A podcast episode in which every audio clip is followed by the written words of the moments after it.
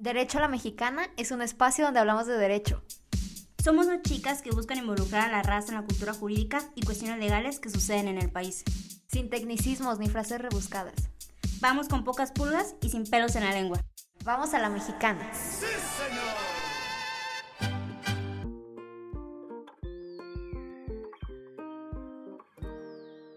¿Qué? ¿Cómo están? En este episodio, como ya les habíamos adelantado a los que escucharon el episodio anterior de las formas de Estado y formas de gobierno, si no lo han escuchado, vayan a escucharlo primero porque es como la introducción a este nuevo tema. Nuestro tema del día de hoy es la importancia de un voto consciente. Y más allá de un voto consciente, ¿qué es lo que sucede después de que ejercemos este derecho que tenemos todos los eh, ciudadanos de poder elegir quién nos va a representar. Como lo mencionamos en el capítulo anterior, vamos a manejarlo como un representante. Realmente la persona que nos representa en beneficio de, todos el, de todo el pueblo y todos los ciudadanos. Sí, y por ejemplo, cuando nosotros vamos a ejercer nuestro voto es importante, es muy importante saberlo, qué es lo que pasa al el día de las elecciones, ¿no? Es, eh, es día de elecciones, ya sea las más importantes pues son las federales porque muchas veces se conjuntan con las estatales y muchas veces con las municipales. Pero bueno, este en nivel federal y nivel estatal es muy importante porque elegimos no solo al gobernador y al presidente de la República, sino también al Congreso, que son las personas que crean leyes y ahí está el peligro, por así decirlo. Voy a explicar un poquito.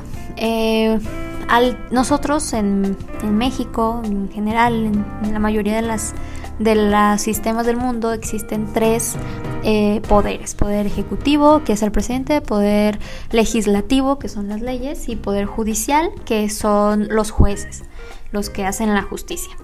Entonces, al tener estos tres poderes, se son contrapesos. ¿Por qué contrapesos? Porque, por ejemplo, nosotros, voy a hablar de partidos políticos em, de colores para, para diferenciarlos, ¿no? Para, para meramente de ejemplificación. Nosotros tenemos de presidente de la República al PAN, por ejemplo, al Partido eh, Acción Nacional, ¿no? Y este de en el Congreso, las personas que deciden las leyes, también está el PAN. Entonces, al crear una, no sé, al presidente se le ocurre que todos nos tenemos que vestir de amarillo los lunes porque le gusta el amarillo, ver el amarillo los lunes. Entonces, así de ridículo, ¿eh? Entonces, al tener la mayoría de su equipo, es como pues por lógica que tienen las mismas, los mismos ideales, las mismas, em, los mismos principios y lo van a apoyar en su idea, o sea, es lo lógico. A diferencia que no sé si hubiera mayoría del parte del Congreso eh, de otro partido, del PRI, por ejemplo. Entonces ahí, como significa que son contrincantes, eh, a lo mejor esa idea sí la cuestionarían, sí dirían, oye, pero pues que la gente se vista como quiera, porque tú quieres que se vista amarillo, ¿no? Porque, o sea, que se vista de negro, que se vista de los colores que quiera, ellos se pueden vestir de cualquier color. Entonces es ahí cuando entra como la balanza, ¿no? Cuando tenemos eh, diferentes partidos gobernando en los distintos poderes. En el Poder Judicial no vamos a hablar porque ahí no son elecciones, ahí no votas. A ver, vámonos por partes. O sea, ya, ya mencionamos qué es lo que pasa cuando un partido está dentro del Senado y cuando tú votas directamente por un partido del mismo color. Pero vámonos un poquito más despacio. Realmente tenemos que conocer que el voto este, es un acto público y que a su vez toma parte esencial de los sistemas de organización democrática. Como lo mencionamos en el capítulo anterior y lo voy a volver a mencionar porque es muy importante, una democracia es este acto de nosotros poder elegir realmente quién nos va a representar.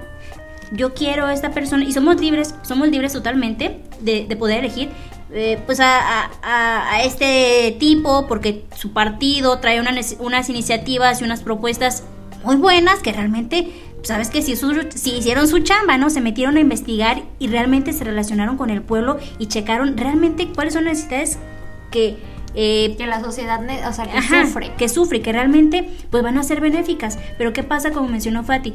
Cuando en el Senado están los del mismo color, están del mismo color, pues son compas, pues ¿no? hacen paro. Ah, oye, ¿sabes qué? Traigo esta idea, ¿cómo ves? Mira, mira que me gusta que el martes que todos anden con chanclas, ¿cómo ves? No, pues sí, a mí también me late. No, deja tú bien el calor. No, no, sí, sí, me encanta, me encanta esta idea.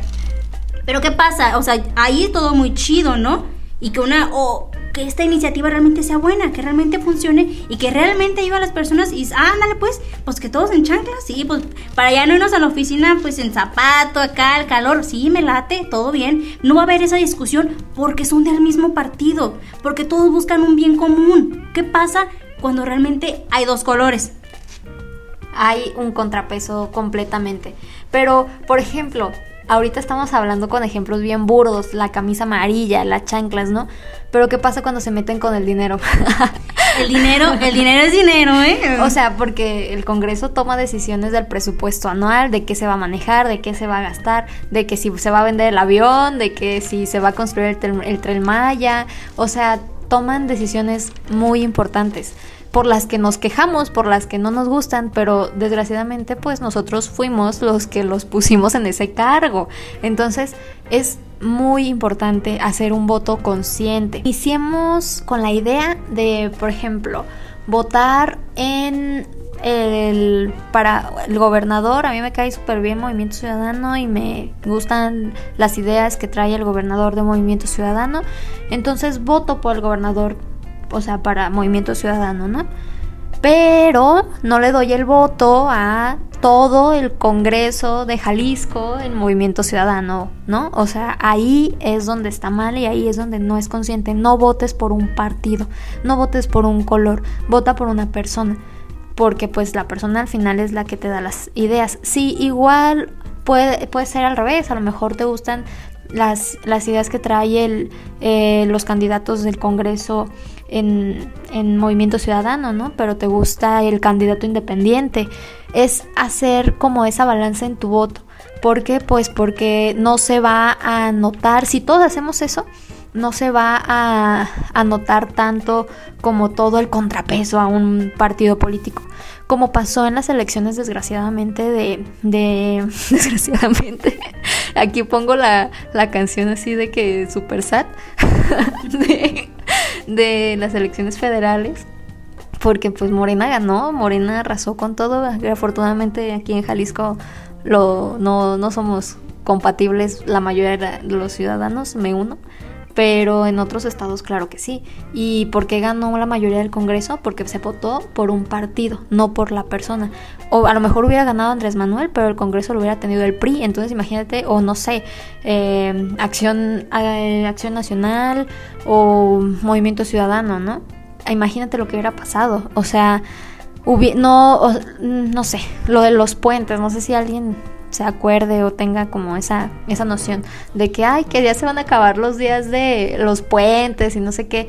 Pues la verdad es que esa iniciativa la hizo Felipe Calderón para iniciar como la, una reactivación económica, para que la gente viajara dentro del estado, del México, eh, a, a, sitios turísticos, a lo mejor de su mismo estado o de otro estado, pero que el dinero se moviera en México pero pues quitando los puentes, ¿qué pasaría? Pues no sé, no habría movimiento de dinero en porque la gente no saldría en el turismo. Entonces, eso es lo que pasa, que le dejamos importantes decisiones a personas del mismo bando, ¿no? Sí, creo que pues sí, como dice Fati, le dejamos todo el, toda la chamba, todo el poder a una sola persona, a una sola cabeza. Y creo que la importancia de poder y saber ejercer el voto, que como lo mencionamos es un acto público, que todos los ciudadanos tenemos derecho de poder ejercer esto. ¿Qué pasa cuando tú votas? Vámonos ya que ya votamos, ya se hizo todo este mere que tenga, voto por voto, casilla por casilla. Ok, ¿sabes qué? Ya votamos por senadores y por diputados. Ah, pues, pues chido, ¿no? Pero a ver, ¿qué hace un senador y qué hace un diputado? Ok, vamos por partes. Un senador se encarga de que las políticas exteriores, como tratados internacionales, eh, propone cambios en funcionarios, instituciones, este, como secretarías de Hacienda, la Secretaría de Hacienda, o sea, que eso es una secretaría, es un monstruo, es, hay dinero, entonces ahí hay, ahí hay ganas, ¿no? Entonces, también este, pues en los temas del ejército, eh, el ejército nacional, las, las, limitaciones territoriales, o sea, es algo impresionante. Lo que hacen los, el verdadero trabajo de un senador es algo muy importante, porque nos representa de manera internacional. Pero a ver, también dijimos que el senador también se encarga de repartir el dinero, ¿no? O sea, de, darles ese su, su, dinerito a cada uno, a cada, cada una de las instituciones. Pero a ver, vamos del otro lado. ¿Qué hace un diputado? Ok, un diputado se encarga de asignar también el, presupuesto de, de, egreso de la federación, de designar funcionarios, del INE, de la legislación, modificación de o derogación de artículos de la Constitución. Imagínense un diputado, o sea, un diputado que hace pues la iniciativa de que mm, en materia laboral hay una iniciativa pues muy buena, ¿no? De, de, materia laboral con relación a la SAFORE. Entonces ellos dicen, ¿sabes qué? Voy a hacer una modificación, una modificación a la ley federal del trabajo, en específico algún artículo que beneficie realmente a los trabajadores y los derechohabientes. Dices, ah, pues está chido, ¿no? Nos está, nos está ayudando. De alguna manera, esta persona pues sí, sí está haciendo algo. Pero ¿qué pasa cuando realmente estas personas no representan realmente al pueblo? Si queda claro realmente lo que, la importancia de un diputado y de un senador. Le estamos dando todo el poder de representarnos.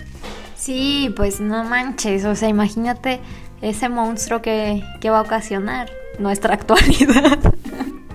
o sea, es, es por eso que es bien importante. A lo mejor la gente no le da ese mismo sentido, esa misma importancia. No sé si porque no lo sepa, no sé por, si porque no les importa, pero, ay, en verdad a mí me da como me da un conflicto así por dentro ver a la gente no sé, en comentarios de Facebook, ¿no? Lo típico de que el otro día me encontré a una señora que en la página de la red social del gobernador del estado de Jalisco le comentó algo así como de que, ay, sí, muy chido todo lo que haces, pero ven y arréglame la calle. Y es como de que, güey, pues no son los medios, o sea, no, pues no, o sea, si no estás conforme con lo que hay, con lo que tienes, pues hay medios y formas de hacerlo. Y si no... Y, y a lo mejor la gente dice, pues esto qué tiene que ver, pues es que tiene que ver mucho, porque hay formas para hacer cada cosa. Entonces, si nosotros no, desde el principio, no nos ponemos a, hacer conciencia de lo importante que es votar y las consecuencias que esto trae, pues lamentablemente, pues ni quejar es, ni quejarse es bueno, porque, ay no, es muy lamentable. A mí me da mucho coraje y yo estoy cansadísima de que nos representen payasos y y me da coraje porque yo sé que la mayoría de los mexicanos, pues sí, es gente que, que bueno, ¿qué puedo decir? A mucha gente sí lo representa, pero eh, a otra tanta, la verdad es que no. Y, y me da mucho coraje, mucha impotencia de que las personas no, por no ejercer, por falta de cultura, un voto consciente, pues estemos en esta situación, ¿no? Es importante mostrar esa, esa concientización y que no es que un voto o una tachecita te afecte o no, o que tú vas a hacer un gran cambio, pero pues es que si cada quien hace lo que debe, pues México sería muy diferente. Sí, y es que mira, lejos de, de que, es que volvemos a lo mismo, ¿no? A la falta de información, este, jurídica, social que, hay en las personas, en nuestra sociedad. Como, o sea, yo creo que todas las personas hemos visto un comentario, y no en las redes, también con tu, ahí con la comadre, ¿no? Que nos dicen, ay, es que mira, no vienen a en la calle. Y, y nos la pasamos quejando, ¿no? Cuando no sabemos que realmente tenemos un derecho de petición pero no sabemos ejercerlo. Volvemos a lo mismo, o sea, existen las secretarías, tienen su página y todo, su plataforma muy chida. De que nos sirve. Pero no sabemos ejercerlo, o sea, tenemos, imagínense que tenemos un costal de puras monedas de a 10, de las brillosas, ¿no? un costal enorme. Y no tenemos para el camión, pero no sabemos abrir el costal. Ahí dentro del costal tenemos un inmenso, una inmensa cantidad de herramientas que si realmente las podemos ejercer, les podemos dar un uso increíble. Realmente el voto es algo es algo esencial. Que le está. Recordemos que el poder radica en el pueblo. Y eso, no manches, eso no fue gratis. O sea, no fue gratis y murieron muchas personas, pasamos por muchas guerras y hubo mucha sangre para que tú pudieras ir el domingo a hacer una tachecita. Entonces, como para que lo desperdicies en todos del mismo color, me da igual, todos son lo mismo. Pues es que no, ponte investigar cuáles son sus, sus iniciativas y no seas, no te vuelvas parte del problema. Sí, como menciona Fati, pasaron muchísimas cosas para que las personas y los, ciudadanos podamos ejercer nuestro voto. Simplemente el voto de la mujer, ¿no? O sea, que fue hace, hace nada. O sea, hace 65 años la mujer pudo ejercer un voto. O sea, estamos hablando de un, de un cambio y un peso tremendo. Realmente tenemos todo, o tenemos todo, pero...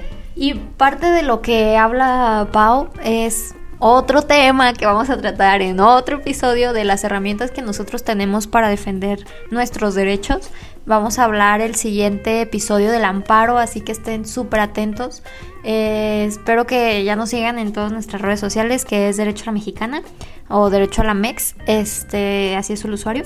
Y pues de nuestra parte ha sido todo, esperemos que Ay, ojalá y hubiera, con que sembremos una semillita de duda en alguien y ese alguien siembre otra semillita de duda en otro alguien. Siempre va a traer, va a traer un, un, eh, alguien, un alguien va a traer. Sí, esperamos que les haya caído conciencia y en las próximas elecciones se acuerden de esto y se pongan a investigar y vean cuáles son las propuestas y no se queden con el color favorito de tu abuelita.